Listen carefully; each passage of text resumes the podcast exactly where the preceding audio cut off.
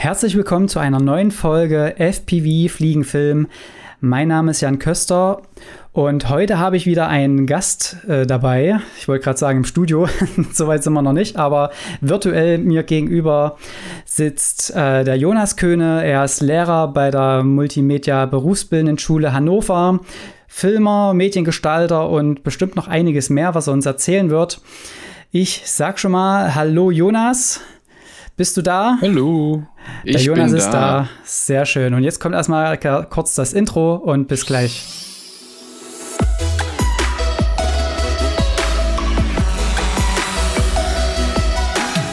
Alright, also hallo Jonas, grüß dich, herzlich willkommen, schön, dass wir zusammengefunden jo, schöne haben. Schöne Grüße hier aus dem weit entfernten Hildesheim. Ja, also du bist ja Lehrer an der berufsbildenden Schule in Hannover, hatte ich ja schon so angekündigt und wir haben uns ja über Facebook kennengelernt. Ich hatte da vor einiger Zeit mal nach ja, FPV-interessierten Filmern gesucht, die so ein bisschen das Thema einsteigen wollen. Und ja, du hast dich da gemeldet ähm, und auf Umwegen sind wir irgendwie drauf gekommen, dass du ja Lehrer dort bist und auch eine, eine Klasse hast mit äh, auch Interessierten irgendwo. Und dann haben wir so ein bisschen überlegt, vielleicht können wir damit was machen, um da vielleicht noch mehr Fragen zusammenzubündeln und diese dann auch äh, an deine Klasse weiterzugeben. Ja, äh, stell dich doch mal ganz kurz vor, ähm, was hast du für Schüler oder, oder äh, was für Interessen haben die oder in welche Richtung geht es aktuell bei euch in der Medienausbildung? Ja, äh, wie gesagt, ich bin Jonas, hast ja schon ganz gut gesagt. Ähm, ich habe vor, ach Gott, circa zehn Jahren die Ausbildung zum Mediengestalter Bild und Ton gemacht. Da war ich zwar noch im anderen Gebiet Deutschlands unterwegs, ähm, aber war halt seitdem auch ähm, im gesamten Medienbereich da irgendwie mal wieder unterwegs. Da war ich mal, habe ich zum Beispiel auch mal beim WDR gearbeitet. Ansonsten war ich jetzt viele Jahre lang in einer freien Filmproduktionsfirma, wo wir halt so hauptsächlich Imagefilme, Produktfilme, Werbefilmchen und sowas alles gemacht haben, aber auch ein paar Dokus. Ähm, habe dann da berufsbegleitend nochmal einen Meister gemacht und jetzt seit ja, Mitte Oktober letzten Jahres, also noch gar nicht so lange, bin ich jetzt in Lehrerberuf gewechselt als Quereinsteiger. Und äh, genau, als du damals den Aufruf gestartet hast, dass du interessierte Filmemacher suchst, die halt irgendwie im Bereich FPV-Drohnen reingehen wollen und dazu vielleicht noch Fragen haben. Da hatte ich mich ja gemeldet und hab dir geschrieben, äh, ich bin wahrscheinlich nicht derjenige, den du gesucht hast, aber den, den du gefunden hast, weil ich halt selber jetzt aktuell gar nicht mehr aktiv in dem Bereich großartig tätig bin.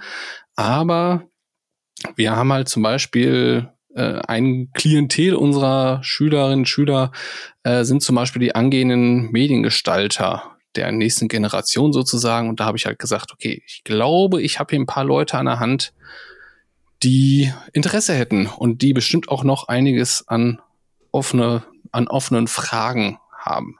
Mhm. Ja, sehr, sehr schön. Äh, also ist dann das Thema Drohnen auch äh, so ein richtig ein Punkt in der Ausbildung eines Mediengestalters heutzutage, weil ja, sie gehören ja mittlerweile eigentlich doch zum Standardrepertoire fast dazu, wenn man auch so als One-Man-Show unterwegs ist, vor allen Dingen. Ja, wie, wie sieht das da gerade aus? Gibt es da direkt Punkte? Also direkt fachlich gesehen zählen die Drohnen da noch nicht mit da rein. Ähm, wir haben jetzt zwar seit letzten Sommer, äh, gibt es zwar einen neuen Rahmenlehrplan. Da ist jetzt, wenn ich den jetzt gerade richtig auf dem Schirm habe, aber der Bereich Drohne nicht separat mit drin. Ähm, es geht aber natürlich in so Bereichen wie äh, äh, rechtliche Sachen.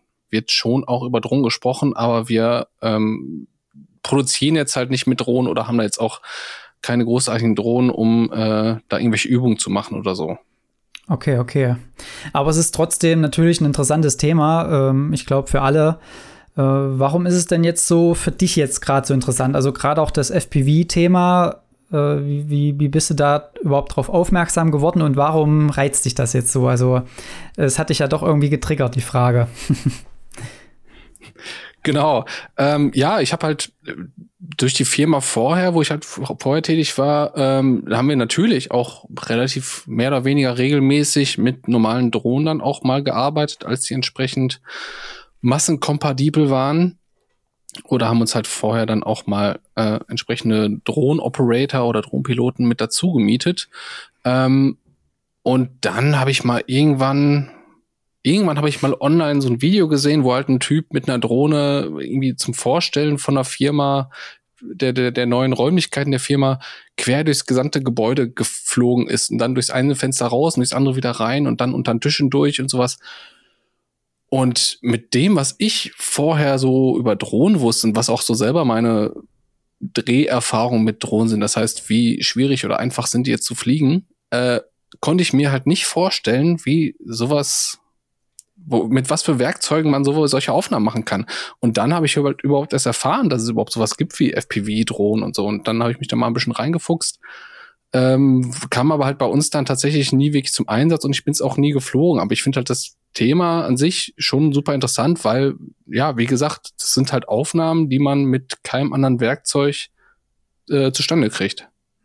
Ja, das stimmt, das stimmt. Und es ist auch immer wieder interessant zu hören, diese First-Time-Moments, wo, wo Menschen eben solche Aufnahmen und solche Perspektiven das erste Mal gesehen haben. Also es ist immer wieder spannend, welche Videos dann in deren Timeline irgendwo aufgepoppt sind. Also äh, ich kann es jetzt nicht genau zuordnen. Es war jetzt kein virales Video, glaube ich, was du jetzt gesehen hast, aber trotzdem eins, wo natürlich so eine Mikrodrohne, das ist vor allen Dingen auch jetzt äh, äh, gerade letztes Jahr viel passiert, wo wirklich viel Aufmerksamkeit drauf gegangen ist, weil die eben wirklich überall langfliegen können. Und ja, zuletzt dieses Bowling-Video, es ist, glaube ich, in aller Munde gewesen. Das hat natürlich nochmal den letzten Push äh, gegeben, äh, auch Richtung Hollywood, dass die das auch auf dem Schirm dann haben, was da so möglich ist, ne? Ich weiß nicht, hast du das gesehen, das Bowling-Video? Ja, genau, das habe ich auch gesehen. Da habe ich mich dann tatsächlich wieder auch an meinen, äh, du es gerade genannt hast, First-Time-Moment oder so ja. äh, erinnert gefühlt, weil ich halt auch mir da dachte, alter Falter, da braucht man, glaube ich, ein bisschen was Übung, um sowas hinzukriegen. Das war dann halt Next Level. Ne? Das ist halt nicht nur einfach durchs Fenster rein und raus. Das war noch ein bisschen mehr, was da dann halt reinkam. Äh, und ja. das sind halt wirklich die Punkte, wo dann auch einfach wieder Leute in dieses Thema kommen. Das ganze Thema auch wirklich noch mal in die breite Masse gegeben wird, wo dann halt auch viele darauf aufmerksam werden und dann überhaupt erstmal das ganze Thema verstehen, weil gerade auch bei, bei mir oder bei unserem Bereich, wenn man das natürlich auch äh, kommerziell machen will und dann immer wieder erstmal erklären muss, was das überhaupt ist, das macht es natürlich alles etwas schwieriger, dann auch da die Kunden zu bekommen. Aber wenn die dann schon solche Sachen gesehen haben, das macht es natürlich dann insgesamt einfacher. Und je mehr man natürlich sieht, umso schneller gewöhnt man sich natürlich auch dran und mittlerweile bin ich auch in so einer Bubble drin. Ich weiß nicht, denkst du, dass das dann auch irgendwann langweilig wird? Oder weil ich sag mal, mit konventionellen Drohnen, die, die Bilder und Videos, die kennt man ja. Also ich sag jetzt mal so mit DJI Mavic oder DJI Phantom Drohnen, äh, so ein Bild, das kennt man ja mittlerweile. Glaubst du, dass es dann vielleicht auch irgendwann in so eine Normalität geht, weil so die Einstiegsbarriere ist ja trotzdem noch da, mit FPV-Drohnen zu fliegen. Äh, hast du da einen Blick drauf? Wie, wie würdest du das einschätzen? Ja, witzigerweise wäre das auch eigentlich eine Frage gewesen, die ich dir dann später nochmal gestellt okay. hätte, ähm, wie denn da deine Einschätzung wäre, weil äh, bei den üblichen Drohnen oder bei den konventionellen Drohnen war es ja tatsächlich so, als die dann mal irgendwie so einfach zu bedienen war und auch irgendwie bezahlbar waren, dass jeder die mit einer relativ kurzen Einarbeitungsphase dann doch irgendwie fliegen konnte, weil die sowieso da GPS gesteuert ihre Position halten und irgendwelche irgendwie zig Warnsensoren haben und alles. Ähm, das war dann ja wirklich mal so ein, zwei, drei Jahre lang, dass es keinen neuen Imagefilm mehr gab, wo nicht irgendwie gefühlt die Hälfte der Aufnahmen irgendwie Drohnenaufnahmen waren. Ähm, von daher, das war ja dieser so ein super Hype. Mhm. Aber genau so war es halt vorher auch mit äh, Großformat-Sensorkameras. Das jeder dann nur noch Vollformat mit maximal Blende 1.2 gedreht hat, um super geiles Bokeh zu haben und alles mögliche. Naja, und das sind halt in meinen Augen, sind das immer mal wieder so aufkommende Trends, wenn so neue Werkzeuge entstehen, wo dann plötzlich alle drauf abfahren und sagen, ey geil, jetzt, jetzt will ich das auch machen. Äh, rallen aber irgendwie, oder viele verstehen es dann, glaube ich, nicht, dass das Ding halt weiterhin ein Werkzeug ist also ich kann mir gerade kein neues Werkzeug vorstellen, was jetzt alles neu revolutioniert und jetzt kann man alles nur noch damit machen, sondern ist halt ein, also in meinen Augen ist FPV-Drohnen ein neues Werkzeug, wodurch sich die Filmemacher noch mal kreativer austoben können. Und ich tippe mal, dass es jetzt auch, da, da ist es ja gerade erstmal langsam so weit, dass es äh, massenkompatibel wird, dass halt jeder Anfänger da irgendwie gut einsteigen kann. Ähm, und wenn das, dann wird es jetzt, vermute ich mal, äh, äh, zwangsläufig eine Phase geben, wo man plötzlich auch da in jedem Imagefilm mindestens fünf FPV-Drohnenaufnahmen sehen wird. Äh, aber ich gehe auch davon aus, dass das auch wieder abflachen wird. Mhm. Dass das einfach dann zum normalen Werkzeugkasten dazugehört, dass man das mal nutzt, wenn es halt passt, aber halt nicht jedes Mal. Ja, ja. Ja, also das ist so, glaube ich, das eigentlich auch. Ähm, also der Peak ist ja glaube ich, immer noch nicht ganz erreicht. Also DJI FPV, das, da geht es dann auch nachher an die Fragen rein von deinen Schülern, da werden wir gleich mal reinschauen. Da geht es ja auch so ein bisschen in die Richtung, wie einfach ist das? Ist es eine Einsteigerdrohne? Und ähm, ich glaube schon, dass dann damit auch noch mehr Aufnahmen reinkommen. Also klar, die Qualität ist da zum Glück nicht äh, Top of the, of the Pops hier oder also das beste, höchste der Gefühle. Äh, da gibt es deutlich bessere Bildqualitäten zum Glück, ähm, aber trotzdem werden dadurch natürlich die Perspektiven geteilt und äh, ja, also es geht ja schon in die Richtung, dass in vielen Videos jetzt auch solche FPV-Drohnen drin sind. Je nachdem, welche Regisseure oder DOPs da mit dabei sind, die dann auch diese Perspektiven schon auf dem Schirm haben. Äh, da geht das ja schon langsam dahin und äh, teilweise in der Filmebranche oder Filmemacherbranche, da hat man ja auch so ein paar Stimmen, die dann trotzdem auch schon äh, gesättigt sind von den Perspektiven, weil eben oftmals, wie du es eben sagst, das Werkzeug nicht als Werkzeug angesehen wird, sondern eben nur als Trend und wirklich reine Geschichten, nur, also nur mit diesem einen Werkzeug dann Videos produziert werden und das wird dann halt auf Dauer auch schnell langweilig. Und da muss man halt immer den, den Weg finden, äh, quasi diese Sachen zu kombinieren, ne? wie du es eben sagst. Genau.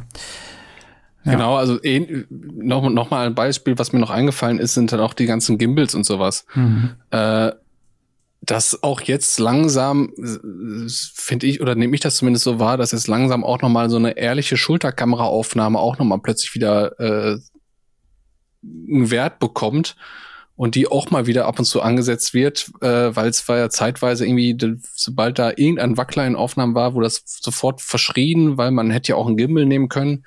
Aber auch da, ruhige Kameraaufnahmen ist halt nicht immer genau das, was man haben möchte. Genau, ja. Ja, das glaube ich auch. Also es ist eigentlich ein gutes Beispiel, gutes Gegenbeispiel aus dieser, diesem Bereich. Äh, und teilweise ist es ja jetzt so, das habe ich jetzt auch schon gesehen, aber ich denke mal, du vielleicht auch in der Filmemachergruppe auf Facebook. ähm, da gibt es ja jetzt auch äh, Leute, die aus Gimbal-Bewegungen wieder irgendwas so rumbauen, dass es aussieht wie aus der Hand gefilmt.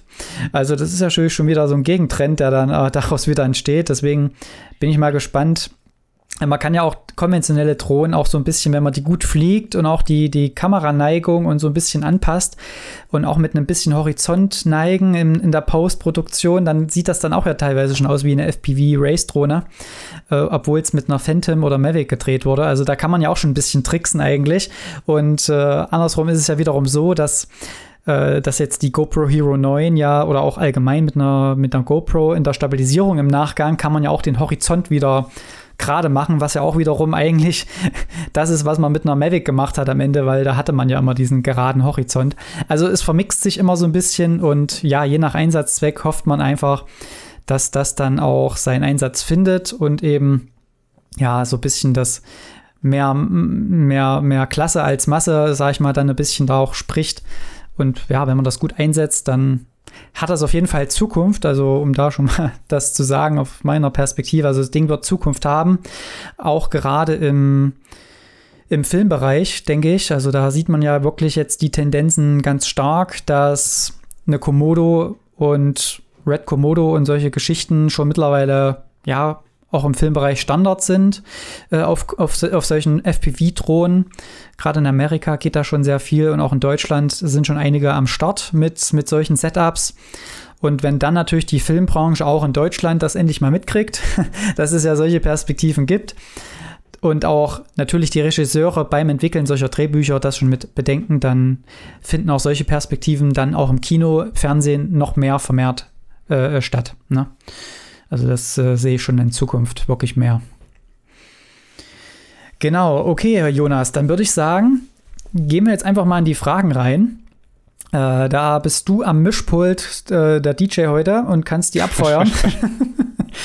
äh, du kannst gerne mit einer anfangen. Ich hatte mir da schon so ein paar Notizen gemacht. Ich bin gespannt, was die erste ist. Ach so, jetzt dachte ich, dass du mir eine sagst, die ich äh, abfeuern soll. Ja, dann, dann, dann mach vom. Äh, warte, den Namen, der ist schwierig, den musst du mir sagen. Dann mach vom Tim. Die ist, die ist kurz so knackig. okay. Ja, moin Jan, moin Jonas. Ähm, der Tim hier. Ich hätte folgende Frage und zwar habe ich den Radiomaster TX12 als Fernsteuerung, mit dem ich am Simulator fliege.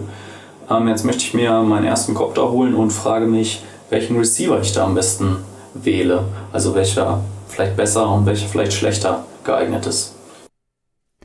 Ja, das war die Frage vom Tim. Also der hat eine Radiomaster TX12 und übt am Simulator. Erstmal alles richtig gemacht schon mal. Also wirklich mit der Fernbedienung angefangen und dann am Simulator erstmal üben. Das empfehle ich auch allen, die jetzt anfangen. Äh, und ja, er hat auch schon die Fachbegriffe hier, Receiver und Empfänger und, solche, und so weiter. Also da auf jeden Fall auch schon mit beschäftigt. Und äh, bei der Radio Master, um da jetzt mal kurz technisch zu werden, ist es ähm, ja so, dass da mehrere Protokolle theoretisch möglich sind. Also Übertragungsprotokolle. Standardmäßig ist da ein Protokoll von FrSky mit drauf. Und da wäre der passende Empfänger für die FPV-Drohne beispielsweise ein FR-Sky XM Plus Empfänger. Ja, der hat an sich eine ganz gute Reichweite. Äh, man muss da mal genau schauen, auch mit der Antennenausrichtung. Da muss man sich halt leider dann auch immer mit befassen. Also wie richte ich die Antennen richtig aus, weil da gibt es teilweise tote Winkel und wenn dann die Antenne von einer Fernsteuerung und von den Antennen des Empfängers, die so ein bisschen in einem schlechten Verhältnis sind oder einem schlechten Winkel zueinander stehen, dann kann es sein, dass der Empfänger sagt, ich habe kein Signal mehr und dann in dem Falle ist äh, im Standard so meistens drinne, stürzt die Drohne ab. Das ist natürlich immer der ungünstigste Fall. Klar, die FPV-Drohnen mit, mit Carbonrahmen und so, die halten viel aus. Aber man will ja nicht abstürzen. Und da wäre meine Empfehlung äh, Crossfire von TBS. Das ist nochmal ein anderes Protokoll, was auf einer niedrigeren Frequenz läuft und somit, äh, somit dann auch ein besseres Signal bringt und auch etwas, äh, nicht nur etwas, es ist richtig, richtig stabil. Das, äh, da da gibt es zum, zum einen äh, einen äh, Sender, also einen Transmitter, das ist, den machst du an deiner Fernsteuerung dran. Das ist quasi wie so ein kleiner Anbau hinten dran. Du hast ja da so einen Slot, wenn du da mal guckst. Den kannst du da dran bauen und als Empfänger nimmst du dann einen ganz normalen Crossfire-Empfänger. Ich habe gerade den Namen vergessen. Also es ist so ein Nano RX heißt der, glaube ich, einfach nur. Also Nano RX Receiver. Und damit hast du wirklich für die Zukunft eigentlich ausgesorgt, was das ganze Thema Fernsteuerung und, und Empfang angeht weil das einfach Standard ist und Stand der Technik auch und da kannst du wirklich kilometerweit theoretisch fliegen damit, aber eben auch vor allen Dingen eine gute ja, Signalabdeckung zu, zu ermöglichen. Das geht damit sehr, sehr gut. Also das ist meine Empfehlung an der Stelle mit Crossfire auch mal anzuschauen, äh, falls es jetzt noch nicht so tief gehen soll und einfach erstmal alles Standard bleiben soll. Alles gut. Den XM Plus einfach mit dazu nehmen. Genau. Jawohl, also das war die Frage vom Tim. Ich hoffe, die konnte ich damit beantworten. Äh, falls da noch weitere Fragen sind, wie gesagt, immer gerne bei Instagram schreiben. Ich noch direkt eine Gegenfrage oder eine Rückfrage dazu. Ja, schieß los. Ähm, das hat mich sowieso auch, also zum Beispiel halt bei dem Video, was ich dazu als erstes gesehen habe, wodurch ich überhaupt erst darauf aufmerksam geworden bin, wo halt diese Drohne da durch das gesamte Gebäude fliegt. Ich sag mal, wie gesagt, mein Erfahrungshorizont sind ja bisher die in Anführungsstrichen konventionellen Drohnen. Mhm. Und da wäre sowas ja im Prinzip undenkbar, mit der Bildübertragung da durch mehrere Wände zu funken. So nach dem Motto, da stelle ich mir zumindest, da, da, muss man schon sich sehr genau über Gedanken machen, wo jetzt der Pilot sitzt und so. Äh, wie ist denn das bei FPV-Drohnen?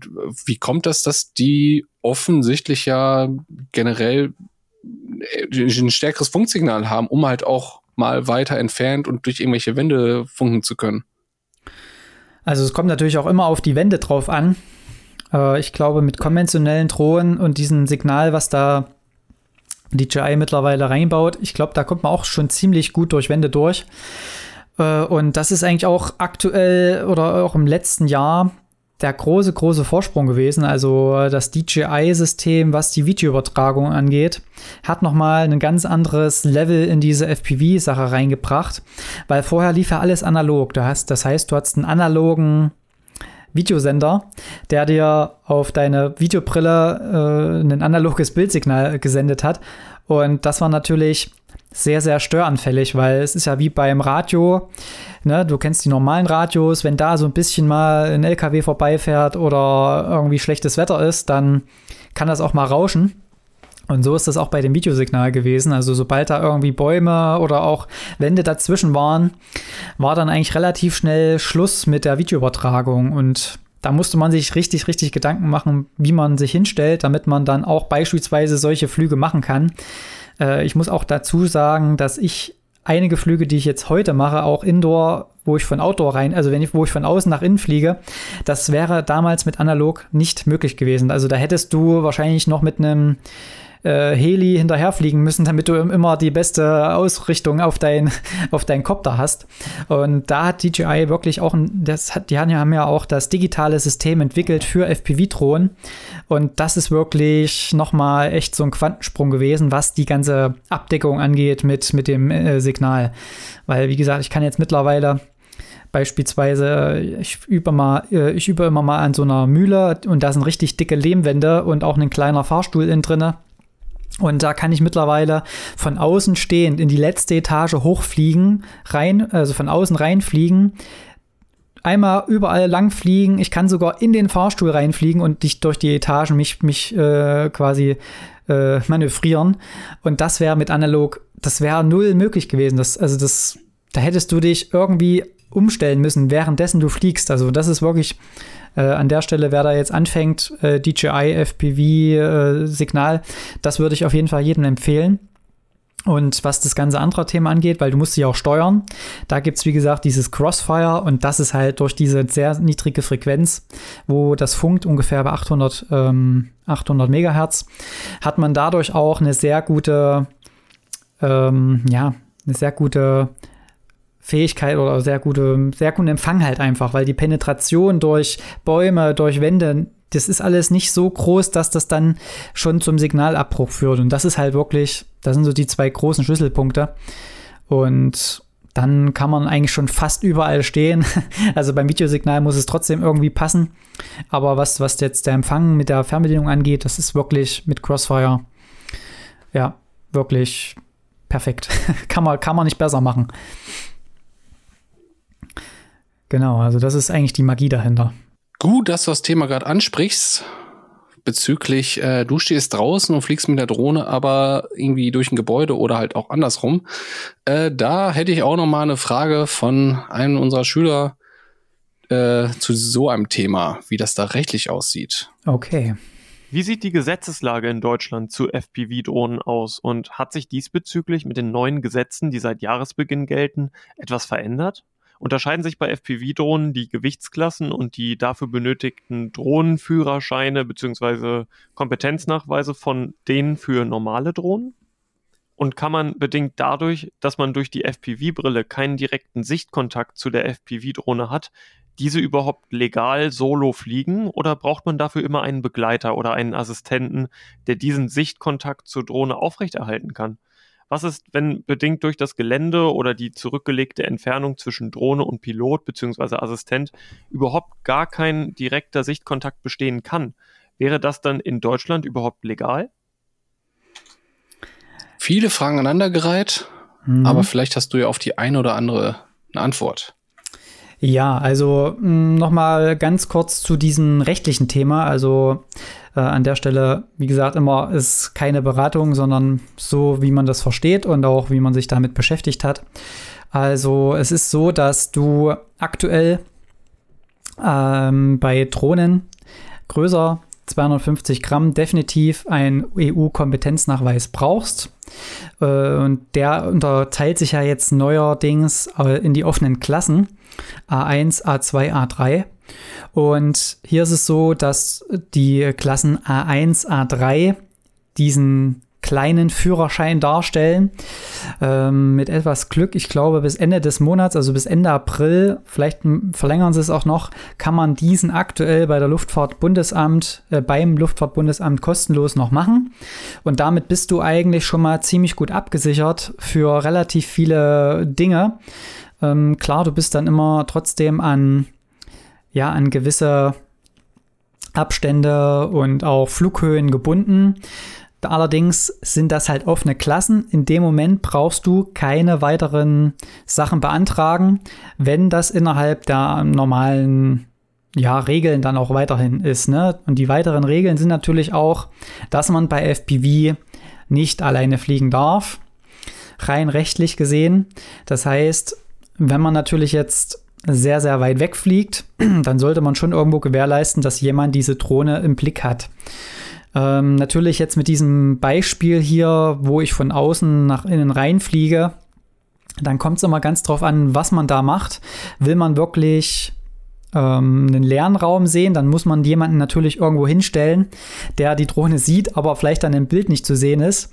Das ist so ein bisschen immer eine, eine recht tricky Sache. Also man muss halt immer ein bisschen auch abschätzen, ne? ein bisschen normal drüber nachdenken, warum soll man das beobachten, ne? warum sollen zwei dazu gucken, weil natürlich in der FPV-Perspektive du natürlich nur nach vorne gucken kannst und wenn jetzt links und rechts irgendwas noch oder von hinten kommen sollte oder auch Äste oder Bäume, dann ist natürlich diese zweite Person, die damit guckt, äh, unabdingbar, auch für dich als vom Gefühl her, um da auch sicher zu fliegen.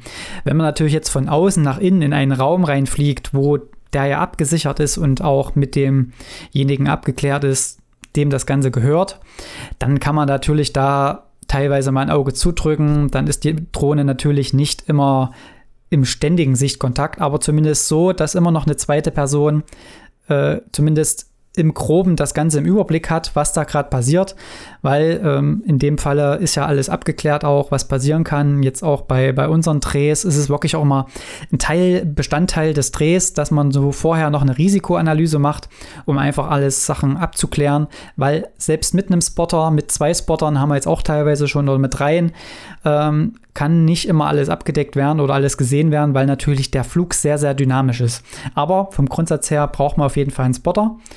Und was dem Ganzen so ein bisschen, also wenn man keinen Kompetenznachweis machen will, ist man halt unter 250 Gramm irgendwo ja gebunden und auch eigentlich auch nicht mehr so lange, weil äh, beziehungsweise doch unter 250 Gramm ist es wohl auch weiterhin so, aber da ist natürlich meistens dann auch eine Kamera wieder drauf und dann fällst du auch schon wieder da rein. Ja, also es ist ein kompliziertes Unterfangen, deswegen hier die Empfehlung wirklich den Kompetenznachweis A1, A3 wenigstens machen. Der ist aktuell kostenlos, soll dann irgendwann 30, 40 Euro kosten. Damit bist du schon erstmal auf einem guten Level, um wirklich da äh, sauber fliegen zu können. Genau. War jetzt noch. Thema äh, ja? Kompetenznachweis fällt mir gerade auch noch ein. Ja. Da hat nämlich der Henry auch direkt eine Frage zu. Die würde ich dann direkt mal hinterher auch noch mit abfeuern. Mhm. Wie ist die Gesetzeslage bezüglich FPV-Drohnen im internationalen Raum? Wird beispielsweise der EU-Kompetenznachweis A1, A3 auch im Nicht-EU-Ausland anerkannt? Jetzt, jetzt es schwer. das ist natürlich wirklich ähm, ja, eine, eine schwierige Frage. Die kann ich jetzt so direkt nicht beantworten, weil bisher natürlich alles ja, in der EU stattgefunden hat, äh, vor allen Dingen in Deutschland, also eigentlich bei mir jetzt wirklich nur in Deutschland bisher. Und da kann ich jetzt gar nicht so genau drauf antworten. Das müsste ich mir wirklich selber nochmal angucken, wie das dann stattfinden würde. Also ich denke schon, dass es eine Grundlage gibt darauf, aber natürlich kann jedes Land das selbst bestimmen. Im, im, im einfachsten Falle, sage ich jetzt mal, beispielsweise man will äh, jetzt ganz ist ja offen, wird auch teilweise gesucht. In Dubai ist gerade auch so ein richtiger Hype, was FPV angeht. Da kann man ja beispielsweise das dann so versuchen, dass man quasi als Subunternehmer bei einer ortsansässigen Drohnenfirma mitfliegt. Da muss man sich dann natürlich austauschen und die kriegen dann natürlich auch ein äh, Stück von der Torte ab, was du dann kriegst. Aber du wärst dann im besten Falle über diese Firma dann kurzzeitig angestellt und dann gegebenenfalls auch mit versichert. Das allerdings jetzt auch ohne Gewähr. Das wäre jetzt nur so eine Herangehensweise, wie ich mir das eventuell überlegen würde oder wie ich es mir vorstellen könnte, dass es so sein kann. Aber wie gesagt, da nochmal wirklich genau schauen und äh, gegebenenfalls ja einfach kompetente Ansprechpartner anschreiben. Da gibt es ja mittlerweile viele. Beispielsweise Globeflight, das ist auch so ein Anbieter von Drohnenführerschein. Da einfach mal schauen, genau. Ja, das wäre jetzt auch mein Bauchgefühl gewesen, dass es jetzt gar nicht irgendwie generell so ist, ja, der wird überall anerkannt, sondern dass man einfach da von Land zu Land auch immer wieder schauen muss, welches Land erkennt denn jetzt den EU-Kompetenznachweis an? Ja. Ja, so denke ich das halt auch. Also, aber wie gesagt, ich kann jetzt leider da jetzt nicht groß noch konkrete Sachen dazu sagen, deswegen würde ich es an der Stelle so stehen lassen ähm, mit dem Punkt. Im Zweifelsfall ja. einfach den Juristen des Vertrauens fragen. Im Zweifelsfall den, genau. Aber der, ich weiß, ich habe noch keinen kennengelernt, der sich jetzt speziell auf Thronrecht spezialisiert hat, weil das natürlich auch wirklich ein großer Batzen an, an Gesetzen, glaube ich, ist, den man da wirklich äh, können muss. Aber die, wie gesagt, die Jungs von Globeflight, die sind ein guter Ansprechpartner. Die, die, mit denen sind wir auch immer mal im Austausch, was sowas angeht. Genau. Ja, ansonsten war da eigentlich, glaube ich, alles so grob dabei in der Frage oder hatte ich jetzt irgendwas vergessen? Nee, ich glaube, in den beiden Fragen war jetzt erstmal alles beantwortet, würde ich mal sagen. Ja. Okay. Ja, dann würde ich sagen, gehen wir weiter zur nächsten Frage oder ja, bleib mal gleich beim Henry und ja, machen einfach die nächsten Fragen. Vor kurzem ist ja die DJI FPV-Drohne erschienen und zu dieser Drohne habe ich eine Frage. Denn einerseits kommt mit ihr ja auch ein Simulator, in dem man das FPV-Drohne fliegen üben kann. Und außerdem bietet sie ja auch zusätzliche Funktionen wie eine Notbremse oder verschiedene Flugmodi, die unter Umständen teure Abstürze verhindern können. Andererseits ist sie in der Anschaffung nicht gerade günstig und im Falle von Crashes ist der Austausch von defekten Bestandteilen der Drohne vermutlich auch nicht so günstig, wie es bei einer selbstgebauten Drohne der Fall wäre. Unter Berücksichtigung von Kosten, Nutzen, aber auch beispielsweise dem Wegfallen von Einarbeitungszeit in den Bau der Drohne, inwieweit eignet sich deiner Meinung nach diese Drohne als Einsteiger-FPV-Drohne? Und noch eine weitere Frage zur DJI FPV-Drohne. Diese hat ja verschiedene Modi: Normal, Sport und manuell. Wie fernsehtauglich können die Videos sein, die in dem normalen oder Sportmodus geflogen werden? Beispielsweise besonders in Bezug auf das Kippen des Horizonts beim seitlichen Umfliegen von dem Point of Interest bezogen. Da ich im Internet primär Videos von Leuten finde, die die DJI FPV am Limit fliegen, würde ich gerne wissen, wie nah das Bild zum Beispiel an Aufnahmen mit der DJI Mavic 2 kommen kann. Ja, also die Frage, das ist die Frage der Fragen. Die DJI FPV-Drohne. Das ist natürlich wirklich so ein Punkt, wo DJI wirklich was Gutes geliefert hat, um eine FPV-Experience für den Otto-Normalverbraucher zu herzustellen. Also das ist wirklich die, die einfachste Art, in so ein FPV-Ding reinzukommen, also in dieses FPV-Feeling, weil du startest hier ganz normal mit einem Mavic-artigen oder Phantom-artigen äh, Steuerungssystem äh, und aber eben schon mit der Videobrille. Und das ist ja das Besondere, wo sich viele auch erst dran gewöhnen müssen. Das heißt, du steuerst ja über das Bild der Kamera und das ist natürlich auch erstmal gewöhnungsbedürftig. Das heißt, du musst ja auch die Steuerung kennenlernen und äh, auch, wie gesagt, dann dich an das Bild gewöhnen. Und deswegen ist halt dieser Einstieg in diese FPV-Sache, also wo man dann wirklich Akro-Modus fliegt, also das Akrobatik, von Akrobatik kommt das, so wird es zumindest in dem FPV-Kosmos genannt, in dem DJI-Kosmos heißt der Modus M-Modus, also manuell Modus. Und mit diesem Modus fliegst du dann wirklich in alle Richtungen, so wie du das willst, also die Rollachse und die, also alle Achsen werden von dir gesteuert und nicht ausgeglichen. Also nur so ausgeglichen, dass die so lange, wenn du alles loslässt, stehen bleibt, bis du eben sagst, wieder andersrum. Und das hat halt DJI so gelöst, dass du langsam da rangeführt wirst über den normalen Modus, dann einen Sportmodus, der schneller ist, wo dann teilweise auch der Horizont sich schon dreht, wo man dann auch diese Perspektive schon mal so ein bisschen mitkriegt. Und bevor man dann in diesen manuellen Modus kommt, hat DJI natürlich auch noch einen äh, Simulator eingebaut in eine Handy-App, wo du den Controller anschließen kannst. Und da kannst du dann diesen manuellen Modus üben. Und das ist natürlich auch, ja, das ist natürlich perfekt. Das heißt, die erste Schwelle, man kann schon direkt losfliegen, ist schon mal gelöst durch diesen manuell, äh, durch diesen normalen und Sportmodus. Und dann kommt eben dieser Simulator äh, dazu, ne? Weil im Normalfall war es vorher immer so, immer erst Simulator und dann das erste Mal so eine Flugerfahrung, was natürlich auch okay ist, aber natürlich äh, mit der, dieser Reihenfolge von DJI kommt man natürlich noch viel leichter an so eine ja, in so, in so eine relativ steile Lernkurve. Deswegen würde ich schon sagen, dass sie sich als Einsteigerdrohne eignet. Ähm, denn die Einarbeitungszeit ist relativ gering, weil natürlich das, der ganze DJI-Kosmos ja auf einfache Basis gebaut ist, ne, ganz klar. Allerdings, äh, du hast ja gefragt wegen den Kosten und wegen der Zeit. Äh, kostenmäßig kommt man mit einem High-End-Setup im Normal, also normalen High-End FPV-Drohnen-Setup auf ähnliche Preise wie mit der DJI-Drohne, weil man darf nicht vergessen, man bekommt ja nicht nur die Drohne, man bekommt die Brille, man bekommt die Fernsteuerung, man bekommt einen Akku, der bis zu 20 Minuten, also ich sage mal eine Viertelstunde locker hält. Und wenn man das alles umrechnet und auch schon eigentlich eine Kamera, ne, eine fertige Kamera, ist ja auch alles schon mit drin. Und wenn man das natürlich alles umrechnet in FPV-Material, also normale Frame und alles, plus, das darfst du auch wieder nicht vergessen, plus die Zeit, wo du dich damit beschäftigen musst, wie baue ich das Ding zusammen, wie funktionieren die Komponenten. Das ist dann alles auch normal. Wenn man das auf den Arbeitsmarkt umrechnet, äh, rechnet, dann ist die Zeit, wie lange du erstmal brauchst, bis du das ganze FPV-Thema verstanden hast, dann ist das ja ne, exorbitant teurer, als natürlich jetzt diese DJI FPV-Drohne sich zu holen. Deswegen auf jeden Fall Einsteigerdrohne. Äh, leider kriege ich immer noch kein Geld von DJI, weil ich bin echt überzeugt für Einsteiger das Ding. Ähm, ja, das auf jeden Fall dazu. Klar, der Austausch bei Crash wird ein bisschen teurer.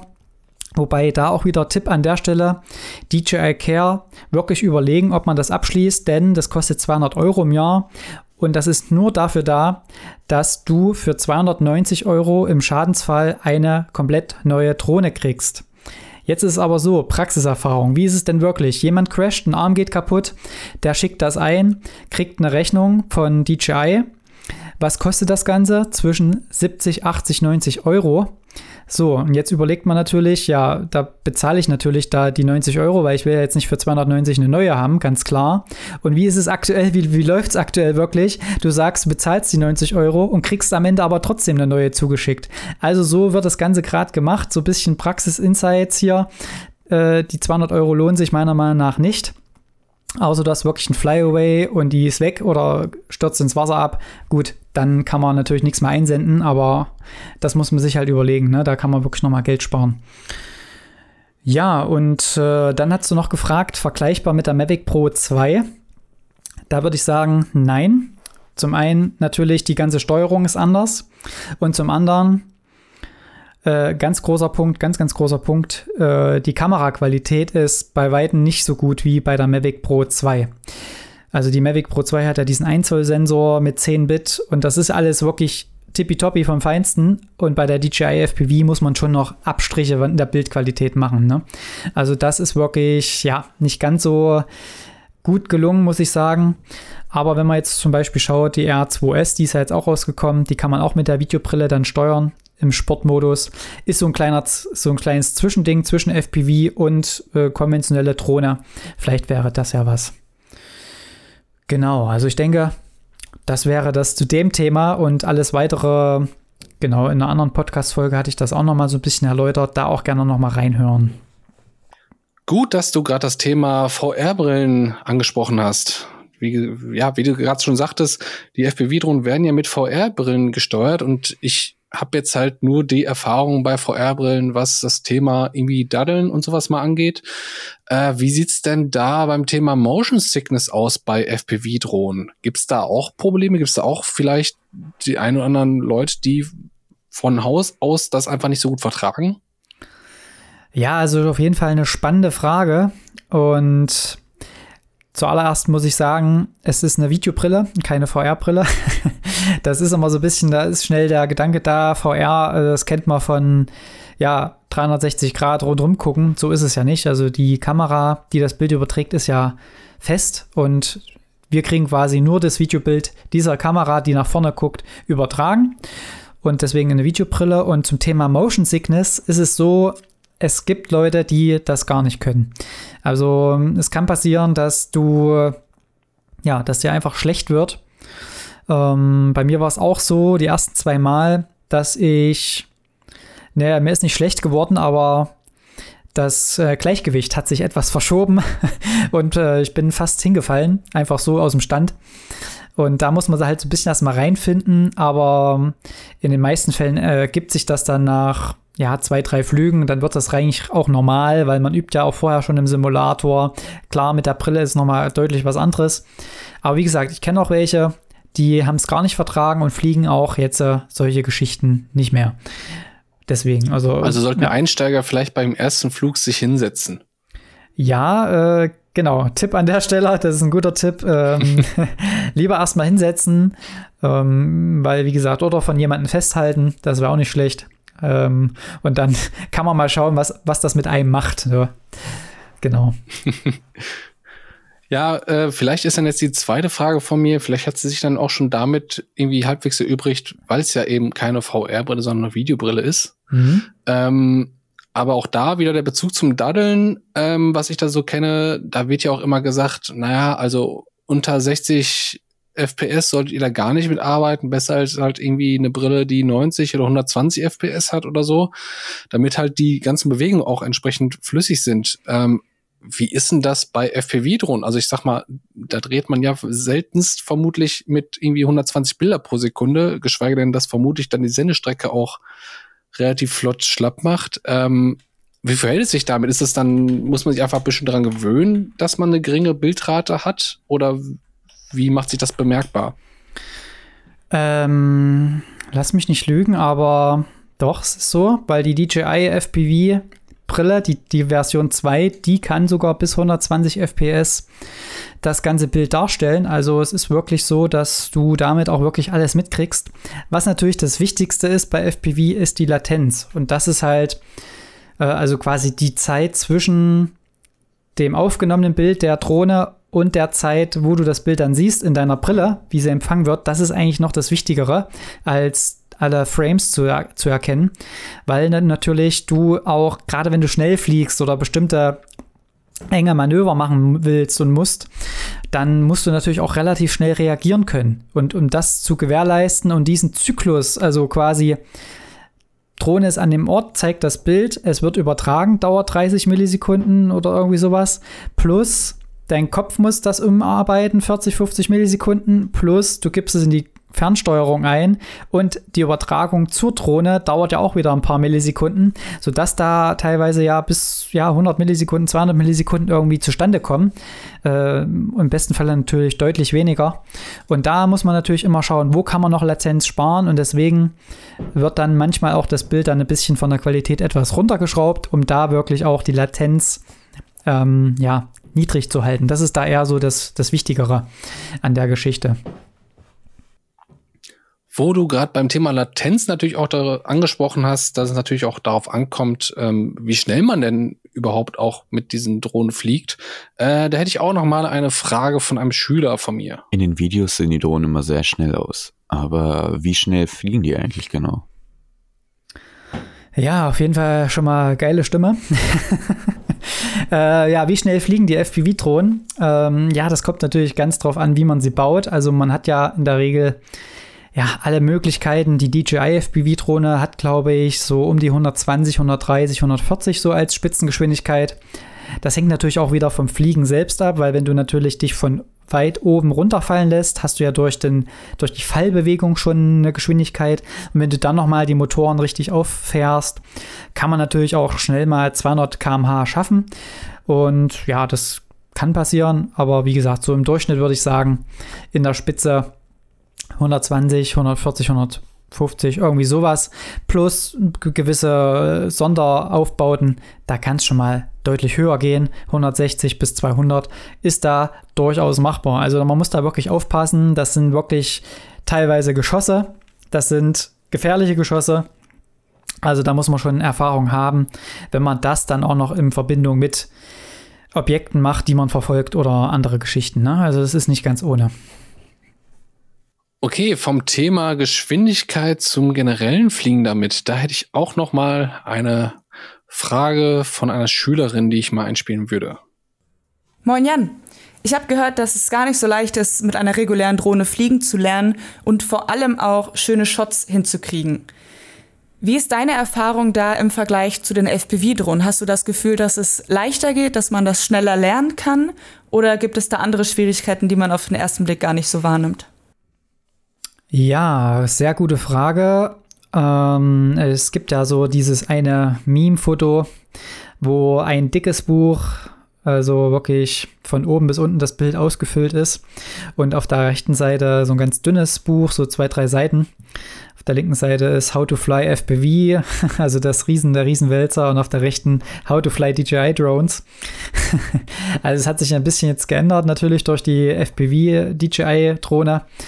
Allerdings ist es auch so, dass das FPV-Fliegen so wie es ist, also ohne diese ganze DJI-Kosmos-Geschichte, äh, man braucht schon äh, eine gewisse Zeit, um da reinzufinden, das ganze System zu verstehen, wie funktionieren die Komponenten miteinander.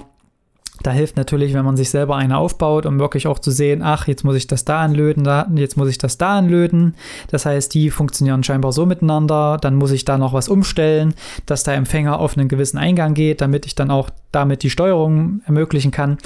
Und ne, man merkt schon, es wird sehr, sehr schnell verstrickt und es ist auch schnell so, dass man davon erschlagen wird, von den ganzen Infos, die man da bekommt. Das fängt schon an mit den Motorgrößen. Also welche Motoren sind denn jetzt nun die richtigen? 1204, 1503, 224 und wie sie alle von der Größe heißen können. Das überschlägt dann schon mal als erstes dann FC, ESC, ganz viele neue Fremdwörter natürlich. Und deswegen ist FPV auf jeden Fall nicht leichter als konventionelle Drohnen. Ähm, wenn man es mal verstanden hat, und eine gewisse Basis hat, dann kann man damit was anfangen und darauf wieder aufbauen. So ist es ja auch mit den normalen, konventionellen oder normalen Drohnen, wie du gesagt hast, dass man da auch erstmal schaut, oh, jetzt muss ich so und so steuern und jetzt muss ich die und die Settings einstellen, um das beste Bild zu kriegen. Äh, und dann, wenn man da jeweils die Basis hat, dann kann es natürlich noch spezieller werden und dann kann man natürlich noch professionellere Aufnahmen machen. Bei den selbstgebauten ist es ja oftmals aktuell in dem kleinen Bereich eine GoPro. Die muss man natürlich dann auch vorher am Display einstellen, um da wirklich, ja, die genauen Einstellungen zu machen. Äh, da hat man natürlich mit der DJI auch wieder den Vorteil, dass man das alles im Bild machen kann, also im Videosignal. Das ist natürlich deutlich, deutlich leichter auch wieder an der Stelle. Ja, und wenn man aber natürlich auch größere Kameras, Kameras tragen will, das, das kommt dann alles noch mit dazu. Das kann man mit FPV ja auch machen. Und da muss man dann halt auch wie bei einer normalen Handkamera alles einstellen. Ja, und dann fliegst du los und dann müssen die Settings im Grunde genommen passen, die da in der Luft sind. Und bei der DJI kannst du immer wieder noch was anpassen. Ne? Also videoqualitätsmäßig ist es mit der, DJ, äh, mit der normalen FPV-Drohne also auch ein Tick schwerer, weil man am Boden schon sagen muss, so ist die Einstellung und so möchte ich es haben und jetzt beginnt die Aufnahme und wenn ich lande, ist sie fertig. Und bei der DJI kann man das ja alles in der Luft während des Flugs quasi machen. Ne? Deswegen FPV ist leichter, nein, aber trotzdem hat beides äh, seine Übung oder benötigt beide, benötigen beide Disziplinen die Übung, um wirklich das Beste rauszuholen. Wie ist denn das dann? Also ich weiß ja, oder man weiß ja auch, dass es gibt halt die einen, die ein bisschen schneller sowas lernen, andere sind ein bisschen langsamer in sowas, sowas aufzunehmen. Ähm, Jetzt mal als Beispiel, ich hatte von dir auch mal so eine Aufnahme gesehen, äh, wo du mit der Drohne so einen Sprie äh, Skispringer verfolgt hast. Würdest du sagen, sowas kriegt man in überschaubarer Zeit hin, sowas zu erlernen? Weil das stelle ich mir jetzt zum Beispiel relativ schwierig vor, weil der Skispringer natürlich schon ordentlich Speed drauf hat. Da muss man da nicht nur die Geschwindigkeit anpassen, sondern natürlich auch irgendwie die Höhe grob mit anpassen und sowas und das verfolgen und gleichzeitig aber auch nur sicher sein. Ähm, wie lange braucht es in etwa für einen Einsteiger? Mit was für einem Zeitrahmen kann man da rechnen, bis man, ich sage jetzt mal, einfach so gut ist? Ja, also das kann man so pauschal natürlich immer nicht sagen. Ähm, in dem Beispiel, was du sagst, ist es ja auch nicht so, dass die Flugbewegung besonders schwer war, sondern wirklich das Timing und vor allen Dingen auch das Einschätzen des Kopters, wie schnell er sich wirklich nach vorne bewegt und wie schnell ich dann auch abbremsen kann im Notfall oder ich wegziehen kann wieder und wie schnell ich wieder reagieren kann drauf, falls doch irgendwas zu nah wird oder eben nicht ganz so passt. Ähm, deswegen, das ist natürlich dann immer ganz individuell betrachtet, wie viel Zeit man natürlich investiert. Also ich glaube, wenn man am Anfang, da wird man sehr schnell infiziert von diesem Virus, gerade wenn man, ähm, natürlich jetzt blödes Beispiel mit dem Virus, also äh, man wird schnell angesteckt von dieser Leidenschaft. Top Timing. ja, also, äh, gerade wenn man im Simulator anfängt, so war es bei mir auch am Anfang. Du fängst da an, sollst da einfach nur so einen kleinen Racetrack fliegen und ähm, ja, dann merkst du, dass es eigentlich an gar nicht viel fehlt, dass du das schaffst. Aber irgendwie ist die Steuerung trotzdem noch so schwierig, dass du es eben nicht schaffst. Und dann hat das hat mich so getriggert, dass ich wirklich jeden Früh, jeden Nachmittag vor der Arbeit, nach der Arbeit immer wieder ran, immer wieder ran die Stunden in dem Simulator gemacht, damit du, damit man wirklich diesen, diesen, diese Runde da schafft einfach. Und wenn man natürlich so einen Ehrgeiz dann entwickelt, dann kann man da, glaube ich, also ich habe ich hab neulich gesagt, nach einem Jahr war ich ungefähr so weit, dass ich sagen kann, äh, man kann solche Shots machen. Klar, man ist nie richtig fertig vorbereitet. Die Erfahrung kommt dann immer weiter mit solchen Extremsituationen, weil wie oft fliegst du einem Skispringer hinterher? Aber ich glaube, nach einem halben Jahr auch schon, dass man da auf einem Level ist, wo man auch durch Löcher fliegen kann, wo man äh, Leuten hinterherfliegen kann oder Autos beispielsweise. Also ich glaube, das ist nach einem halben Jahr wirklich möglich, wenn man da dran bleibt. Vielleicht auch schon nach einem Vierteljahr für diejenigen, die richtig dranbleiben und auch das ganze Thema, was mit der Technik angeht, so ein bisschen schneller auch verstehen. Ja, und dann glaube ich, dass man da äh, eine gute Basis hat ab diesem Zeitpunkt. Dann kommt es natürlich wieder auf die Erfahrungen an. Wann setze ich das ein? Wann setze ich das ein? Wie fliege ich es dann? Wie fliege ich so? Wie fliege ich so? Oder auch Kamerawinkel zu den Geschwindigkeiten. Ne? Das kommt ja dann auch immer drauf an. Wie frame ich dann so ein Objekt richtig? Das habe ich zum Beispiel auch gelernt bei dem Skispringer, dass man den auch hätte noch, dass man den Kamerawinkel beispielsweise hätte noch einen Tick steiler machen können. Aber das sind alles so Erfahrungswerte, die kommen dann erst mit der Zeit. Aber so ist es ja eigentlich äh, in jeder Disziplin mit, mit Filme machen. Äh, und Übung macht den Meister wieder an der Stelle. Ja, also wie gesagt, so ein halbes Jahr würde ich äh, schon geben, um da ein bisschen auch den Druck rauszunehmen.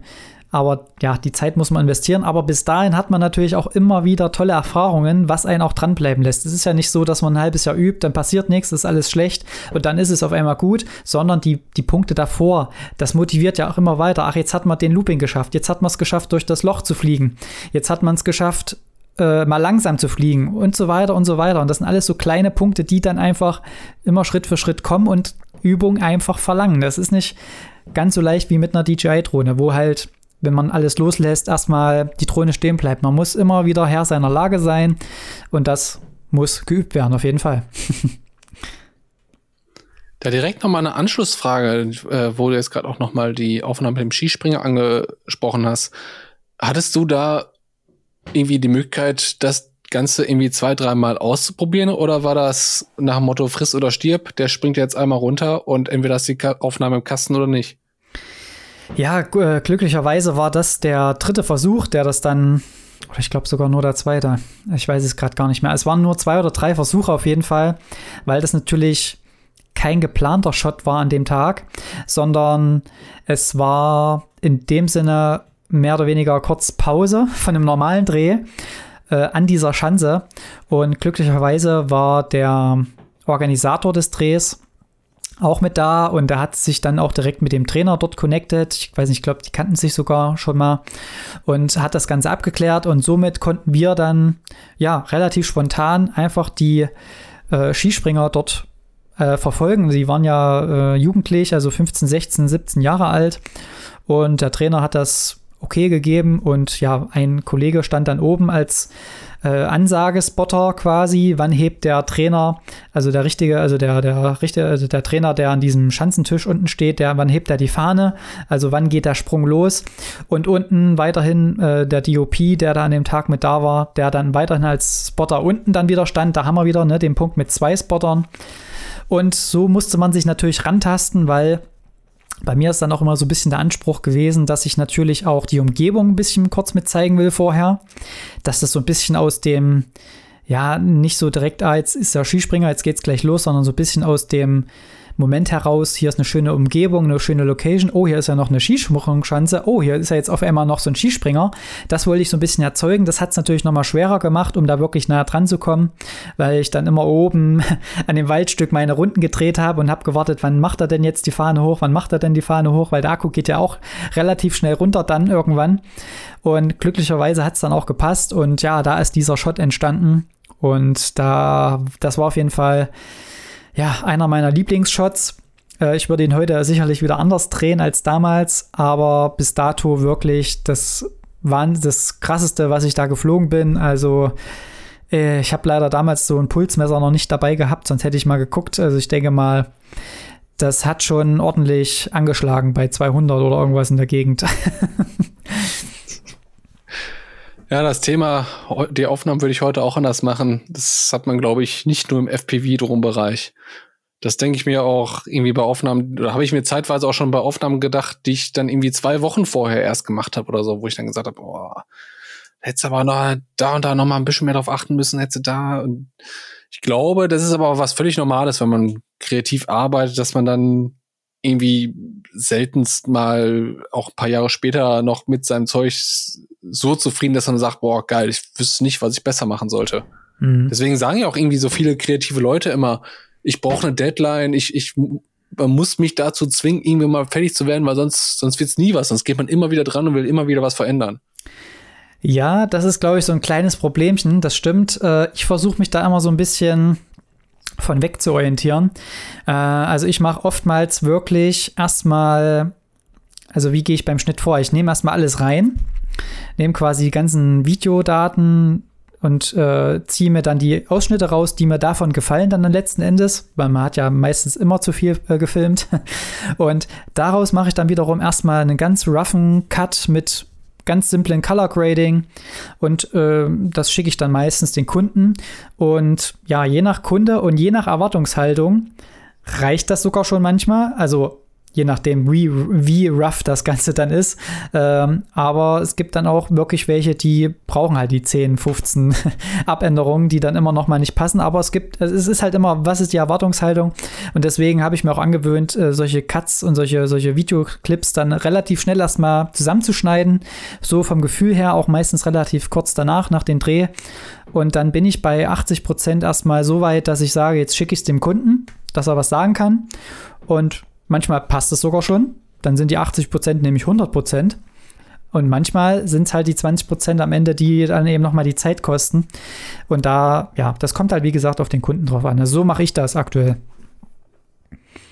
Ja, ich könnte mir auch vorstellen, beim FPV-Thema, also so kenne ich das zumindest schon mal irgendwie, wenn ich mal eine Drohne geflogen bin oder so. Oder generell gibt's ja das Thema, gerade auch für Kameraleute, die dann selber auch schneiden, Kill Your Darling egal wie geil du jetzt deine Aufnahme findest, weil du die Steadicam total ruhig gehalten hast oder weil du das Licht so super geil gemacht hast und die Kamerafahrt ist so geil. Kill Your Darling, wenn das Ganze nicht den Film weiterbringt. Das könnte ich mir vorstellen, dass es bei FPV noch mal schwieriger ist. Ja. Weil vielleicht auch ein paar Leute dann, ich sag's jetzt mal, ähm, äh, absichtlich nicht PC, äh, weil einige Leute dann ihre Cojones zeigen wollen, was sie da für eine geile Aufnahme gemacht haben. Äh, wie ist da deine Erfahrung? Fällt dir sowas schwieriger dann bei FPV-Aufnahmen von dir, die rauszuhauen, wenn du sagst, ey, guck mal, die, da, da habe ich richtig gezeigt, was ich für ein geiler Pilot bin? Oder ist das für dich gar nicht viel anders, als würdest du jetzt eine normale Aufnahme irgendwie nehmen? Also grundsätzlich bin ich da immer bereit, das wegzuschneiden. Ähm, also die Coronas wegzuschneiden. nee, aber ähm, es ist natürlich, wie ich es jetzt vorhin schon gesagt hatte, dass ich natürlich bei meinen Flügen immer viel die Location auch immer zeige und auch teilweise Flugmanöver habe, die dann natürlich auch eine gewisse Zeit brauchen. Und ich habe es jetzt beispielsweise auch beim letzten Video gemerkt, bei der, wo wir mit einem BMW gedreht haben, dass natürlich für einen Action-Cut oder für so ein bisschen was Actionlastigeres solche Flüge eher ähm, ja, nicht so günstig sind, weil die natürlich wieder so ein bisschen die Action rausnehmen. Und, und das ist ja das Komische eigentlich, ne? Im ersten Moment denkt man FPV Racing Drohne, dynamisch, schnell, agil. Und in dem Moment nimmt es ja eigentlich die Dynamik raus. Und das ist ja wieder, das muss man erstmal verstehen. Und wenn man das dann so ein bisschen auch verstanden hat, dann kann man auch die Aufnahmen, die man ja eigentlich aus eigener Sicht gut erstellt hat, dann muss es nicht unbedingt immer sein mit große Tricks oder irgendwie Flips und Flops, sondern äh, wirklich diese einfache Flugbewegung, die es manchmal ist, die dann aber eben bei solchen Action-Aufnahmen einfach zu lang ist. Und dann muss man die eben schneiden. Auch wenn man sagt, hier, ey, jetzt bin ich ja so schön in dieser Drehbewegung geflogen, dass das Auto dann auf einmal reinkommt und dann ist das schön zu sehen. Aber es ist eben einfach zu lang. Äh, als Szene an sich vielleicht gut, aber in dem Videokontext eben nicht brauchbar. Also nicht brauchbar in dieser vollen Länge. Und da muss man halt wirklich ran und sagen, ja, ist weg, ist weg, ist weg. Und auch solche Kamera- oder Fahrten, äh, Verfolgungsfahrten von Autos über mehrere äh, Meter, Kilometer teilweise, wo der Pilot dann im Auto mitsitzt.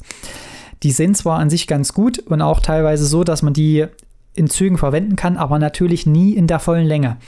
Ne, und da muss man halt dann wirklich immer ran. Wie du sagst, Kill Your Darlings. Äh, wir mussten aus einem 2-Minuten-Clip einen 30-Sekünder machen, wo Action auf Action geht. Und ja, da muss man natürlich schon sehr, sehr, sehr ähm, stark vorgehen mit dem Rausschneiden. Aber auch das funktioniert und dann muss man sich halt irgendwo so einen Mittelweg finden. Ja, ähm, also es fällt mir leicht, aber ich kann es verstehen, dass es einigen schwerfällt, wenn man dann natürlich ja solche schön flüssigen Bewegungen in einem Zug hat. Aber wie gesagt, es muss zum Film ich passen. Ich kann mir gerade dann bei Einfängern äh, vorstellen, so nach dem Motto, oh, ich habe jetzt neue Flugmanöver gelernt. Ja. Das heißt, diese Aufnahme muss jetzt auch in den Film rein. Ja. Dass das vielleicht auch ein Problem sein kann, was erstmal überhaupt nichts mit der Drohne oder mit äh, dem Fliegenlernen zu tun hat, sondern auch eine kreative Herausforderung, dass man trotzdem, auch wenn man da jetzt sich einen völlig neuen Bereich reingefuchst hat und da auch total stolz drauf ist, mhm. das trotzdem nicht heißt, dass die Aufnahme immer auch automatisch die richtige für einen Film ist, nur weil die total gut geflogen ist, handwerklich. Ja, ja, ja, beispielsweise, wir hatten ja zwei Drehs in, in Bikeparks letztes Jahr und da wiederum wurden die Aufnahmen gemixt verwendet. Also da war ich nicht im Schnitt, sondern das hat jemand anderes, anderes gemacht. Und da war es wirklich teilweise so, dass diese Langaufnahmen als Übergang waren zwischen ähm, Interviewsequenzen oder Sequenzen, wo es etwas ruhiger war, hinzu, jetzt geht die Action wieder los. Das heißt, es fängt dann, weil, wie gesagt, man fängt dann, also ich habe oftmals Flüge, die erstmal so im Normalen in, durch die Natur gehen und dann kommt das Objekt rein. Und das kann man halt super nehmen als Übergangsflug äh, zwischen einer ruhigen Szene und einer Szene, die dann wieder actionreicher wird. Und das ist halt so, ja, das war auch mal inter interessant zu sehen oder als Intro-Shot auch, so einen langen Flug, Hinterherflug, wo auch noch ein kurzer O-Ton im Hintergrund ist. Dafür kann natürlich auch sowas in der Länge zu sehen sein. Aber wie gesagt, wie du es eben sagst, es muss eben zum Film und zum, zum Endprodukt passen. Genau. Ich hätte jetzt hier gerade noch eine Frage auf meinem Zettel, die mir jetzt gerade noch spontan eingefallen ist, weil du auch vorhin auch noch mal darüber gesprochen hast, ähm, dass welche gibt halt jetzt wie die DJI-Drohne mit einer fertig verbauten Kamera, ansonsten halt GoPros da immer sehr beliebt sind. Mhm. Ähm, ich weiß jetzt keine absolute Antwort, aber gibt's denn da üblicherweise, sagen wir mal so, Größenbeschränkungen für die Kameras? Also ich tippe jetzt mal, dass man jetzt mit einer Alexa 65 äh, nicht FPV unbedingt jetzt sofort fliegen wird. Aber gibt's auch da irgendwie schon, ohne jetzt selber sich die Hälfte zusammenlöten zu müssen, schon noch FPV-Drohnen, die, weiß nicht, DSLMs irgendwie übliche DSLMs tragen können? Nein. Also ohne zusammenzulöten was gibt's nix. Also du kannst da quasi schon so eine DJI Matrice mit so einem Gimbal unten dran holen, aber das ist natürlich keine FPV-Drohne. Wenn du wirklich solche großen Kameras, also klar, diese Ari, das ist natürlich nochmal ein ganz anderes Level, äh, aber zum Beispiel so Red Komodo oder eine Blackmagic Pocket 6K, 4K in der Größe. Ähm, die kann man mittlerweile relativ gut fliegen. Also da gibt es ähm, bestimmte Frames und Setups, die dafür schon ziemlich, ja, das ist jetzt schon mittlerweile auch der Standard. Die sogenannten FPV Cinelifters sind das. Also das ist eine Unterkategorie, die wirklich sich auf diese großen Kameras spezialisiert haben. Da fliegen wir ja auch eine mit einer Blackmagic Pocket 6K beispielsweise. Und die können dann quasi auch in der ja, gewohnten Kinoqualität. Also gerade wenn man an Red Komodo denkt, das ist ja wirklich ein Red, Red, äh, Red ist ja wirklich dann auch für Netflix beispielsweise zugelassen. Das heißt, mit diesen Kameras kannst du dann eigentlich auch schon bei den ganz, ganz großen Filmen mitwirken und dann eben auch solche dynamischen Aufnahmen mit liefern. Also ja, das geht allerdings nicht, ohne selbst Hand anzulegen und da was zusammenzulöten. Also praktisch alles über eine GoPro bleibt erstmal noch Bastelsache. Genau, also die DJI FPV hat ja jetzt solche Zubehörteile, wo man dann eine GoPro auch dran machen kann, damit die Qualität oder auch die Stabilisierungsoptionen etwas besser werden. Aber so diese kleinen Copter, die man so kennt, das ist eigentlich immer ähm, GoPro, die Hero 9 ist ja jetzt mittlerweile auch schon deutlich schwerer geworden. Oder eben auch die ganze Entwicklung nach unten, immer kleiner, immer leichter. Da werden ja auch die Hero 6 oder Hero 8, die werden ja dann gestrippt und haben dann am Ende nur noch 20 Gramm Gewicht. Also Abflug, also Gewicht, was die Kamera dann nur noch wiegt, weil Akku, Display und alle unnützlichen Teile, die du nicht wirklich brauchst, die wurden halt entfernt und, und somit dann auch viel Gewicht gespart. Und damit kannst du halt auch unter 250 Gramm Drohnen fliegen, damit man eben da auch wieder den Bogen zum Rechtlichen zu spannen damit man da gegebenenfalls auch in der A1-Kategorie fliegen kann, wo man dann wieder etwas näher an Menschen und auch an, ja, an Straßen fliegen darf und ja, das Ganze dadurch auch wieder etwas einfacher wird. Ja, also das ist halt so begrenzt, ne, mit der GoPro. Oder halt andere Actionkameras. genau, Jonas. Ähm, ja, jetzt ist es die Frage, äh, du hattest ja vorhin gesagt, dass es jetzt aktuell noch kein Ausbildungsinhalt ist. Eigentlich ist es ja schon ein großes Thema, wie wir jetzt hier festgestellt haben. Also wenn man da locker, also man könnte jetzt hier locker noch weiterreden, äh, über eine Stunde darüber spricht. Ja, wann, wann bindest du es in deinen Unterricht ein? naja, genau das, was wir jetzt hier gerade machen, ist ja bei mir jetzt ein Schritt in die Richtung, Mhm. Dass ich jetzt auch die Schülerinnen und Schüler schon mal vorher mit ins Boot geholt habe, dass die Fragen einsenden können, um das Thema irgendwie mal mit einbringen zu können. Ähm, ich würde jetzt aber mal einschätzen, dass es noch lange dauern wird, beziehungsweise es vermutlich auch nie kommen wird, dass das jetzt offiziell im Rahmen Lehrplan ist, weil da tatsächlich äh, Ausbildung Mediengestalter, worüber wir jetzt gerade großteils reden, ich bin noch in anderen Bereichen natürlich auch tätig, aber Mediengestalter ist halt der größte Bereich. Ähm, der Beruf orientiert sich halt sehr an öffentlich-rechtlichen Rundfunk, äh, was, was so Inhalte angeht. Das heißt, da geht's mhm. halt dann auch viel um Studioverkabelung zum Beispiel, mhm. äh, so ein Kram. Äh, für viel, viel technische Sachen. Äh, aber nichtsdestotrotz finde ich es halt auch wichtig, dass dann auch wir Lehrkräfte da auch auf aktuellere Themen und technische Spielereien und Möglichkeiten eingehen. Und wie gesagt, da äh, danke ich dir jetzt auch schon mal recht herzlich, äh, dass ich hier in einem Podcast kommen durfte, um nämlich hier dann damit direkt mehrere meiner Schülerinnen und Schüler irgendwie auch mit ins Boot zu holen und da vielleicht Interesse für diese Technik und für dieses gestalterische Mittel zu wecken. Ja, das freut mich, dass du da auf jeden Fall ja, auf mich zugekommen bist. Ich fand es irgendwie interessant, dann auch mal ja, aus diesem Bereich wieder Fragen zu bekommen, weil man ja doch in so einer kleinen Bubble ist und oftmals auch schon direkt ja, nur die FPV-Interessierten äh, dann hat. Und was heißt nur, also die, die halt wirklich in dieser Bubble dann auch direkt schon drin sind. Und da sind die Fragen natürlich immer relativ ähnlich. Deswegen, es waren mal ein paar andere Fragen jetzt dabei. Und ich glaube, auch die Zuhörer konnten da jetzt einiges mitnehmen. Äh, also auch alle, die jetzt gerade überlegen, wieder damit anzufangen oder auch ja, allgemein filmen damit zu wollen. Und deswegen sage ich auch Danke an dieser Stelle für die eingereichten Fragen. War interessant. Äh, ich hoffe, ich konnte euch da helfen. Und wir konnten da weitere Themen gleichzeitig mit ähm, besprechen. Und ja, vielleicht ist der ein oder andere jetzt so weit, dass er auch eine FPV-Drohne bauen will. Wer da Fragen hat oder Hilfe braucht, gerne wieder bei Instagram melden, at janxfpv. Da können wir gerne nochmal drüber sprechen, was man so machen kann oder wie so die Einstiege sein können. Und ansonsten bedanke ich mich auch an, an dich, lieber Jonas, für die Zeit und für ja, für die mitgebrachten Fragen. Und vielleicht treffen wir uns ja in einem halben Jahr oder irgendwann mal wieder und dann gibt es wieder neue Fragen aus deiner Klasse. Und dann gibt es ja eine neue Runde. Jonas Köhne feuert die, die Fragen der Klassen ab hier. Äh, hat mir auf jeden Fall Spaß gemacht und dann sage ich mal weiterhin guten Flug und bis bald mal wieder. Danke, danke. Bis bald. Tschüss.